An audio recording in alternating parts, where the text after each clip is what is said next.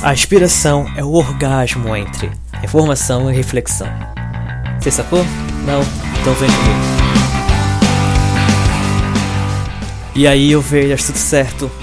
Meu nome é Henrique Pereira e esse é o primeiro Desviando o Rebanho. Finalmente.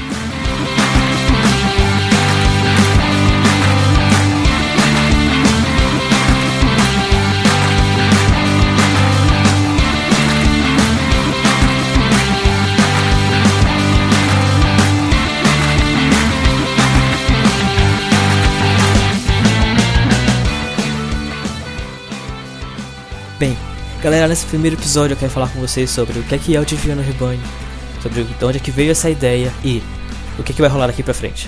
Bem, primeiro me responde uma coisa, qual foi a última vez que você ouviu alguma coisa nova, ou então que você aprendeu alguma coisa nova?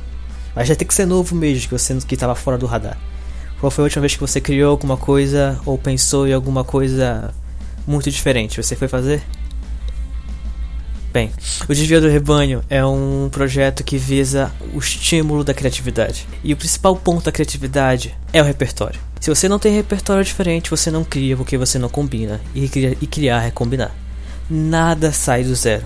Toda criação é um processo de combinar uma coisa com a outra e uma criação realmente inovadora é quando você combina coisas que são totalmente diferentes e cria alguma coisa incrível. Bem, como é que você faz isso? Você precisa ter repertório. Imagina só. Eu mesmo trabalho com biotecnologia. Eu só leio coisas de biotecnologia, só ouço coisas de biotecnologia e só assisto coisas de biotecnologia. E eu tô louco para inovar com biotecnologia. Mas como eu vou inovar se eu e todos os meus colegas estamos lendo, ouvindo e assistindo as mesmas coisas? Você precisa ir além. E quando eu digo ir além, não é, no caso da biotecnologia, procurar repertório na ciência. O que eu digo é repertório diferente. É você ir na arte, é você ir na publicidade, é você ir no, direito, é você ir na. Não sei, é você ir fazer um pilates. É porque todas isso, tudo isso que parece uma, uma.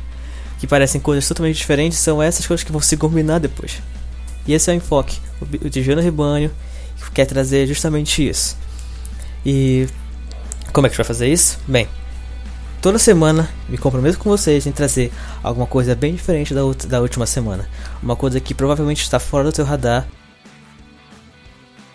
Uma coisa que provavelmente vai estar fora do seu radar. E se isso estiver realmente fora do seu radar, bem, esse programa é para você. Hoje nosso programa é sobre artes plásticas. Nós vamos conversar com uma, com uma professora de artes plásticas de Blumenau.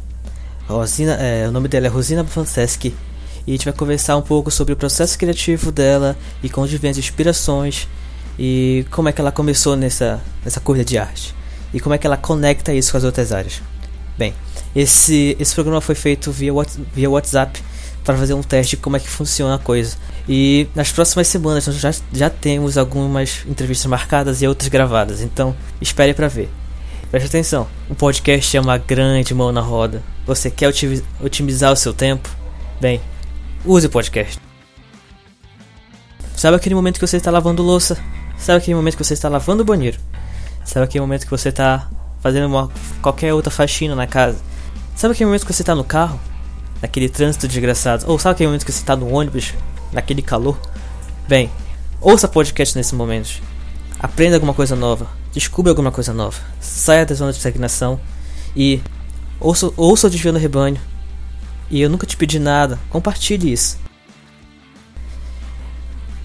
Você pode baixar podcast a partir do, do iPhone, no aplicativo de, de, podcast do iPhone, ou você pode ir no, no ou você pode no Google Play e baixar um agregador de podcast. Então, compartilhe a gente, dê like se você gostou e fique com a entrevista. Depois a gente conversa de novo.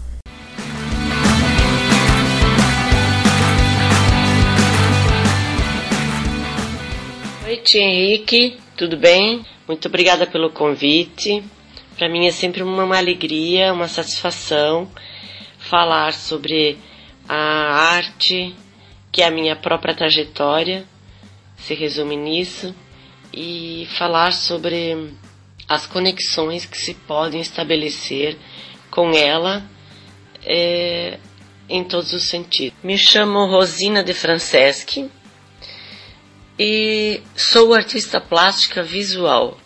começo dizendo isso para poder uh, descrever um pouco a minha obra e até justificar de alguma forma o termo plástico visual.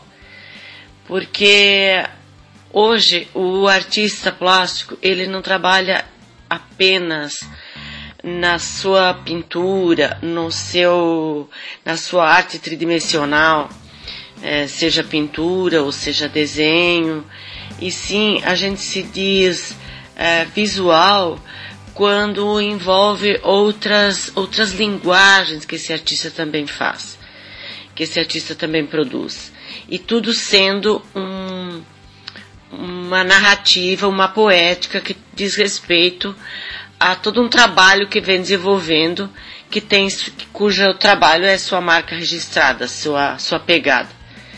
Então eu me, me descrevo como uma artista plástica visual e o meu trabalho se insere numa trajetória longa de 1980, onde eu realizei minha primeira exposição coletiva é, como pintora, pintora de, de telas.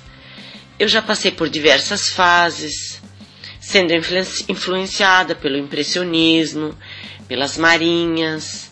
Depois eu fui. Ah, e nessa época eu também usava ah, o óleo, o óleo sobre tela, que é a, a técnica mais antiga que vem lá do Renascimento. Mas com a evolução das coisas e com a toxicidade do, da, do óleo e de seus derivados, uh, a gente buscou também sair disso, enfim, e buscar uh, meios contemporâneos. Então, eu, desde os anos, início dos anos 90, eu trabalho com tinta acrílica. É, então, continuo como pintora, sim, sempre serei, mas não apenas. É, até, o, até os anos 2000, é, eu creio que eu, pude, que eu basicamente trabalhava com telas, pinturas sobre tela, sobre lona, enfim, sobre o suporte tela basicamente. Mas do ano 2000 para cá, eu também fui desafiada a trabalhar com, com outras linguagens, como a instalação. A temática da minha obra, seja ela uma pintura, seja ela uma instalação, seja ela até um trabalho acadêmico, um artigo, é, seja ela numa pintura, numa seda, num tecido, que é outro trabalho que eu também faço, geralmente é, a temática está ligada ao universo feminino. Eu trabalho o tema a mulher e seu entorno, ou seja, o universo feminino. É, muitas vezes essas imagens aparecem de uma forma mais nítida, outras vezes elas estão mergulhadas num ambiente de pesquisa, um ambiente que o espectador precisa mergulhar, às vezes em seu próprio universo, para criar uma atmosfera, encontrar ali uma, uma, uma atmosfera em que ele reconheça e que identifique. Então, nessa questão de estilo, eu posso dizer que eu sou uma artista abstrato figurativa. Muito bem. Quando eu trabalho, desenvolvo uma, uma instalação, é, seja desafiada por uma proposta de, que acontece na cidade, como o última que eu participei ano passado, do Circuito Arte Cidade, que era pensar num trabalho é, ocupando espaços da cidade. É, nós éramos um grupo de artistas, todos escolhemos um espaço para atuar, uma rua, uma calçada, um edifício, é, enfim. E ali a gente desenvolvia nosso trabalho. Então, seja isso, ou seja qualquer coisa, sempre estará relacionado, eu sou fiel a essa temática, esse, esse recorte que para mim é a essência que resume todo o meu fazer artístico. E dona Rosina, como é que a arte começou na sua vida? Como é que como é que tudo começou? Como comecei, a arte entrou em minha vida é, com talvez tateando ferramentas é, que não têm necessariamente a ver com as artes plásticas. E sim, eu comecei mexendo com retalhos, com tesouras, porque eu desde menininha ficava junto com minha tia, minha mãe, minha tia costurava e costurava para a família toda, uma família grande, nós somos uma família de nove irmãos, desses nove sendo sete mulheres. Então essa minha tia que costurava todos os vestidos, todas as coisas é, para casa, cama, mesa, banho, que na época era assim, coisa que hoje um jovem nem imagina, tudo se compra pronto, mas não foi sempre assim. Então, nesse mundo, nesse universo de muitas mulheres e de mulheres batalhadoras, de mulheres que que, que trabalhavam em tudo que fosse necessário numa casa para manutenção das coisas, criação dos filhos, alimentação. Então, nesse universo eu cresci e, e sempre mexendo com esses materiais. Não sei, às vezes paramos para pensar, mas das sete mulheres a que ficava ali às voltas com esses materiais e, e curtia e tinha necessidade de ficar cortando e estragando muita coisa, eu fui a única. Então, fui crescendo, as outras meninas buscaram outras coisas e eu já fui me metendo em cursos de desenho, em cursos de pintura, né? Minha mãe, minha, minhas tias, né? enfim, me motivavam para isso. E aí eu fui me inserindo nessas coisas e cada vez gostando mais. Depois curso de pintura em tela. E assim eu fui atravessando minha, minha adolescência. Ah, na escola, durante o, o ensino básico e o médio, eu era aquela que fazia os desenhos bem trabalhados, os colegas procuravam para fazer, para concluir seus trabalhos, dar uma ajuda. Enfim, esse estímulo que eu quero falar é esse estímulo que a gente vem tendo desde pequeno e que nos encaminham para uma escolha profissional. Enquanto o seu processo de produção artístico, de onde a senhora acha, acredita que vem as influências disso? A minha produção enquanto pintora é, que é onde expressa mais claramente esse universo feminino, é, e falando sobre que influências eu possa ter tido ao longo da minha trajetória, vamos dizer assim, é, quando eu trabalhei, comecei a trabalhar com acrílico e que eu não me servia mais é, essa representação, é, essa representação meio óbvia da realidade, eu comecei a, a transformação, a desfiguração da, da matéria, da forma. Então, de início, me satisfez muito, me ajudou muito, até a influência do cubismo. Porque aí eu comecei a esfacetar as figuras, as formas, a deformação, e, e, e foi um período que muito interessante. Mas, uh, dado um certo tempo, você percebe também que isso já foi muito dito e que você precisa dar um novo salto. E aí você vai seguindo nessa linha de, de abstração, com, com o jogo da forma, a marca do seu traço. E, e aí outros é, insurgem outras, outros mestres da história da arte, talvez, mas que eu não, não tenho assim ninguém especificamente que eu possa falar. Eu vim para Blumenau, cursei graduação em arte, depois, na época, inclusive era licenciatura curta. Ah, inclusive aí é interessante falar que de repente aquela menina que imaginava ser artista eh, estava num curso de licenciatura e que seria também uma professora. Mas como eu sou de uma geração que a gente a, abraça as causas e veste a camisa, enfim, eu também não me não me aborreci com isso. Eu me formei, já no ano de formatura eu já fiz uma exposição e nisso fui já para uma sala de aula, comecei a dar aula, aula de artes é, para ensino fundamental e médio e, e continuei como artista, nunca parei. São 37 anos que eu trabalhei sempre as duas coisas. Fora todo uma, uma, todas as questões domésticas que eu nunca me livrei também. Eu só consegui acumular. Então, uh, ok, eu também fui dar aula de artes.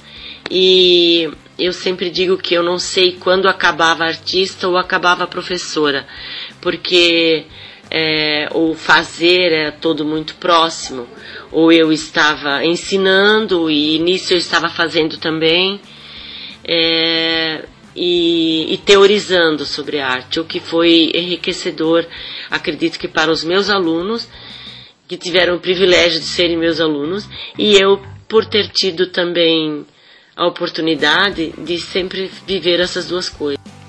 Nesse período todo de em que eu profissionalmente dava aula de artes e também exercia a, a artista plástica, produzia sempre, como em menor escala, mas eu produzia.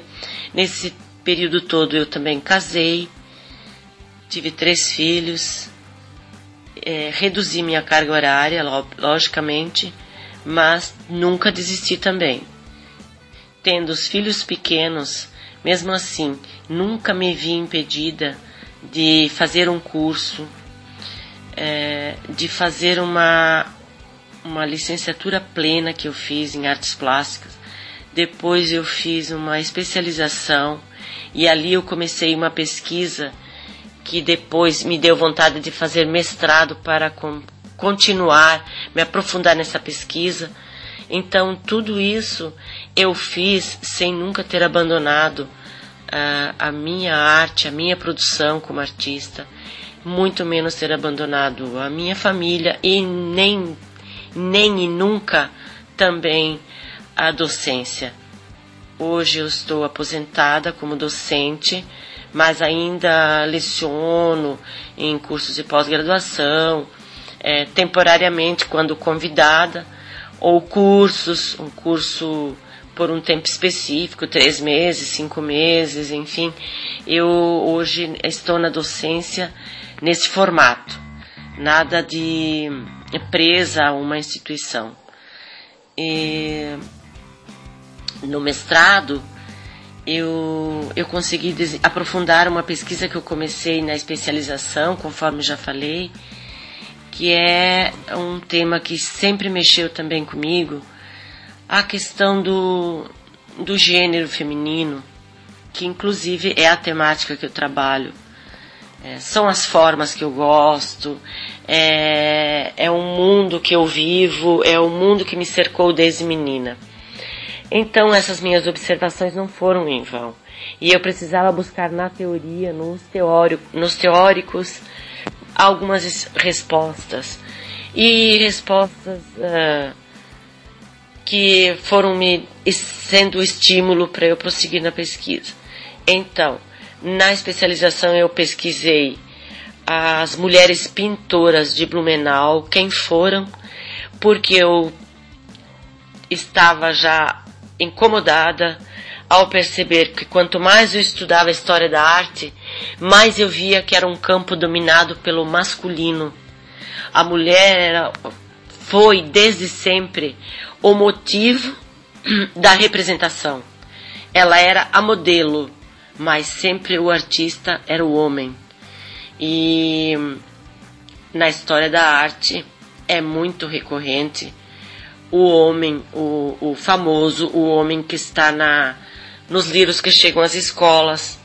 Só começou uma certa mudança com uh, o modernismo, o modernismo que começou na Europa e depois no Brasil com a Semana de Arte Moderna em 1922. A respeito do modernismo, como eu vinha falando, o modernismo que nasceu na Europa e que chegou ao Brasil, mais precisamente no marco histórico de, da Semana de Arte Moderna de 1922, é, foi o momento em que trouxe para o Brasil uh, que, most, que o Brasil mostrou, na verdade, que haviam não apenas pintores do sexo masculino, e sim pintoras. Não que não houvesse havido antes, como é o caso de Georgina Albuquerque, citada em minha dissertação de mestrado, em minha é, especialização, é, como uma, uma pintora importante que teve no Brasil antes do modernismo, antes de 22, e que nunca não, não, não deixou registros praticamente na história. Ou seja, a sua arte não era é, não consta dos registros históricos da história, na história da arte. A história da arte omite essa pintora. E na verdade ela existiu assim como outras. Então o que houve de, de novo é que em 1922 apareceram então Anita, Tarsila, é, principalmente, e, e que também não cabe aqui agora ficar falando das duas, mas a gente sabe também ah, quem estudou ou se lembra, né, o, preço que principalmente a Anita Malfatti pagou ah, de mostrar uma arte moderna, ou seja, que não representava aquilo que a sociedade queria, que seria a preservação dos costumes, das formas, de uma estética que vinha lá ainda do Renascimento, não é? Então, é, esse novo modo de representação custou muito caro, é, dá para dizer que custou até a vida dela, porque com a mudança de estilo dela e com o que ela enfrentou, é, ela não foi mais, mais a mesma, nem em sua arte, nem com ela mesma. Muito bem, então essa temática que já, já me despertava muita curiosidade e já eram coisas que eu vinha, uh, vinha me perguntando e vinha questionando e vinha cutucando, inclusive nas minhas aulas. Pedagogicamente, eu sentia falta de material que trouxesse a arte feita por mulheres com essa falta de material pedagógico, eu, como arte educadora e como artista, em minhas inquietudes, era um prato cheio para pesquisar isso na, na universidade. Então comecei na, na especialização, depois no mestrado, e no mestrado também é, não tinha como deixar de fora uma outra lasquinha, digamos, uma lasca grande dessa temática, que foi pesquisar sobre o feminismo, porque não tinha como deixar de lado o feminismo, pesquisando sobre a, a, a visibilidade ou invisibilidade histórica da mulher na sociedade de maneira geral. Mas naquele viés, no viés daquele momento era a, a invisibilidade da mulher na arte. É, então, esse tema passou a ser, se eu já vinha uh, trabalhando a forma feminina, o universo feminino, é, desse trabalho, em diante desses trabalhos acadêmicos, isso só se tornou uh, mais forte ainda e agora então amarrado a, a teorias e a artigos que facilmente vocês podem encontrar na internet digitando meu nome, é, Rosina de Franceschi, ou trabalhos é, que eu posso citar depois ou mandar links, é, poderão facilmente ser acessados. Legal, Rosina, esse material que a senhora vai enviar vai estar todo no post do blog para quem quiser acessar. E agora eu queria saber um pouquinho mais sobre o seu processo criativo, como é que ele acontece, ele é linear, ele não é linear, como é que ele é planejado, como é que ocorre o seu processo de criação em si. A respeito do meu processo artístico, o meu processo artístico ele não é um, não ocorre de forma linear também, igual é, igual como eu penso que, que as coisas têm que ser também. É, estou falando de educação, estou falando de pessoas, as pessoas, a educação, o modo de ser, de pensar, ele não ocorre de forma linear. É, existem as singularidades e a gente não é o mesmo sempre. Eu sou hoje, amanhã eu levo influências do hoje, mas eu posso apresentar uma nova faceta, um pensamento diferente. Então, uh, o meu processo artístico, ele sofre também essas influências.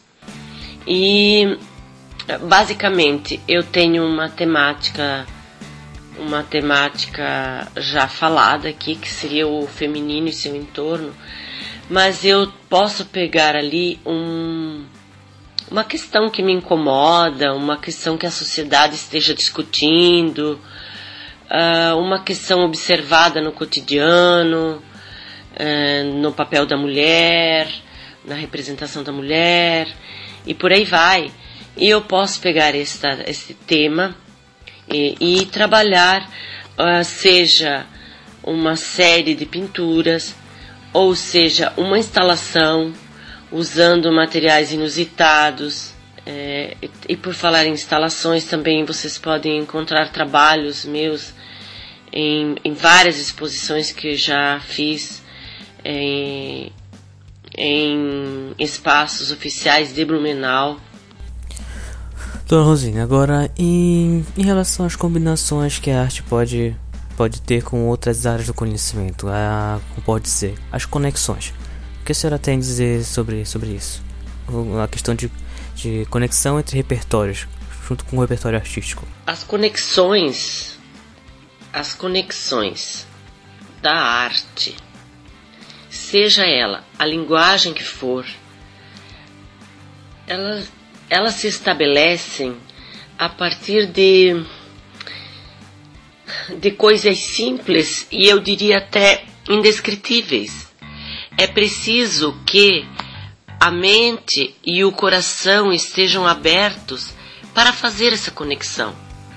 Na verdade, quanto maior é o teu repertório é, de educação, de cultura, de conhecimentos gerais, de todas as áreas do conhecimento, quanto maior e mais rico for teu repertório, mais fácil você vai estabelecer uma conexão, mais fácil você vai entender, mais fácil você vai questionar, mais fácil você vai ter dúvida também, que é muito interessante para a arte contemporânea. A arte contemporânea não tem resposta e ela nem quer resposta. Ela quer levar a pensar, fazer o espectador pensar, pensar a si mesmo, pensar a si e a sociedade, a si e o outro, pensar o seu entorno. É, eu diria que não tem limite não tem fórmula mas que as coisas acontecem mais, faci mais facilmente de acordo com a riqueza de repertório que você possui, com as experiências que você possui. Né? Como dizia Leonardo Boff, é, você enxerga as coisas de acordo com o chão em que você pisa. Isso quer dizer que toda a bagagem que você carrega, as suas vivências, o que já fez, o que você já conhece, tudo isso vai ser levado em conta no momento que você se depara diante de uma obra. E eu falo obra de arte aqui como pode ser uma peça de teatro, como pode ser um, uma, uma, um balé, como pode ser uma sinfonia, como pode ser um, um chorinho, uma peça instrumental, uh, como pode ser um, qualquer trabalho autoral, eu incluo tudo. Eu penso que seja por aí e que essas conexões se fazem necessárias, porque a vida é cheia de conexões. E pra gente finalizar aqui, dona Rosina, como como é planejado a sua arte? Como é que é? Qual, qual, qual, quais são os passos do seu trabalho? Como eu trabalho a, de, a desconstrução da forma, é, quando no meu processo artístico, quando eu vou pintar, eu, eu faço um desenho, eu faço um esboço é, para ter um começo, um, e daí eu deslancho. Deslancho e desmancho, literalmente, desconstruo a forma. Mas ela me é muito, muito importante para este início, para eu saber uh, o que quero, mesmo que depois eu modifique tanto. e até abstrai, às vezes, às vezes acaba se tornando uma obra uh, abstrata e partindo de uma figura, partindo de linhas figurativas. Então, é, isso se for pintura. Se for uma instalação, eu preciso pensar em outras questões. Qual é o espaço? Quanto tempo vai ficar nesse espaço? É um espaço aberto, de rua? É uma ocupação, uma ocupação de minha propriedade, de um espaço geográfico meu, é, ou eu preciso ter permissão, é, e por aí vai. É, a questão do tempo, que materiais eu vou utilizar. E aí, e aí por aí vai, né? A arte contemporânea é assim.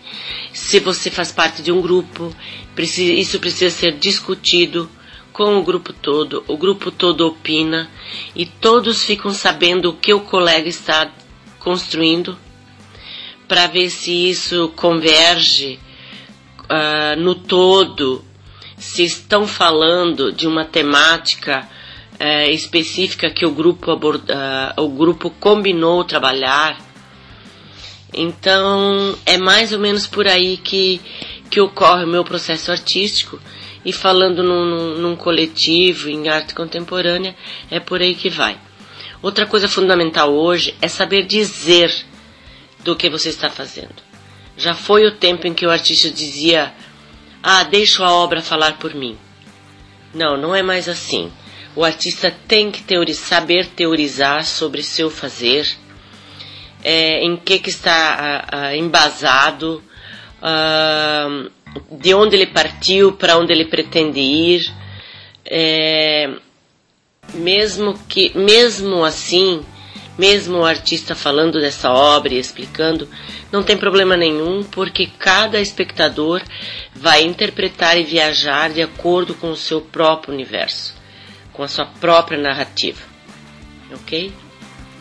E essa foi a entrevista com a Rosina de Francesco. Muito obrigado, dona Rosina. Isso foi realmente muito legal pra gente. Espero que vocês tenham gostado. E só relembrando, o podcast não demanda nenhum esforço adicional, nem financeiro.